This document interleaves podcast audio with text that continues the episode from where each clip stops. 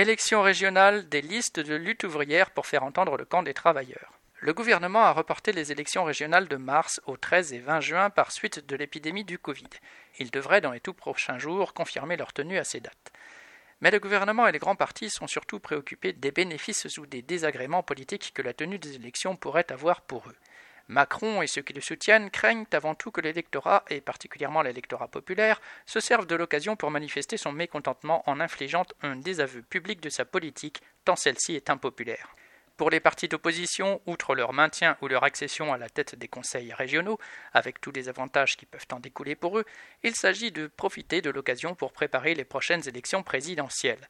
Un désaveu de Macron les mettrait en bonne position, pense-t-il, pour lui succéder à la tête de l'État. De ces calculs politiques, rien ne peut sortir qui pourrait changer et améliorer le sort des travailleurs et des milieux populaires. La guerre sociale qui se développe et s'intensifie depuis des mois ne connaîtra pas de répit. Quoi qu'il sorte des élections, il n'y aura pas moins de licenciements, moins d'attaques sur les salaires, de destruction des quelques garanties et protections qu'ont encore les travailleurs. L'intensification de l'exploitation avec la dégradation des conditions de travail et de vie continuera de plus belle. La précarité ne reculera pas non plus. Bien au contraire, la situation des salariés privés d'emploi sera toujours plus incertaine et dramatique. Quant aux petits paysans, petits artisans ou petits commerçants, la faillite continuera de les menacer avec la baisse drastique de leurs revenus car cette guerre sociale, parfois sous couvert de crise sanitaire, est menée par le gouvernement au profit exclusif du grand patronat et de la grande bourgeoisie. L'omnipotence de cette classe capitaliste, qui s'enrichit de manière provocatrice au moment où le reste de la population s'appauvrit de plus en plus, n'est remise en cause par aucun des partis parmi ceux qui sont au pouvoir ou qui rêvent d'y revenir ou d'y parvenir.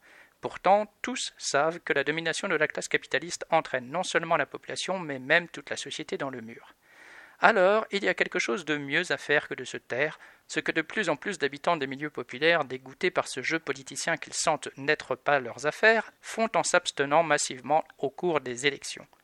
Le bulletin de vote ne changera pas les choses, seuls les combats de la classe ouvrière le pourront, mais il peut permettre d'affirmer qu'il faut imposer à la classe capitaliste et au gouvernement, quel qu'il soit, les mesures de survie pour le monde du travail et l'ensemble de la population qui n'exploite personne. C'est pour cela que Lutte ouvrière présentera ses listes de candidats dans toutes les régions de la métropole et à La Réunion faire entendre le camp des travailleurs, contester la dictature capitaliste, réclamer le contrôle des travailleurs et de la population sur toute l'économie que seuls font marcher, c'est redonner un espoir et une perspective à toute la classe des travailleurs. Paul Sorel.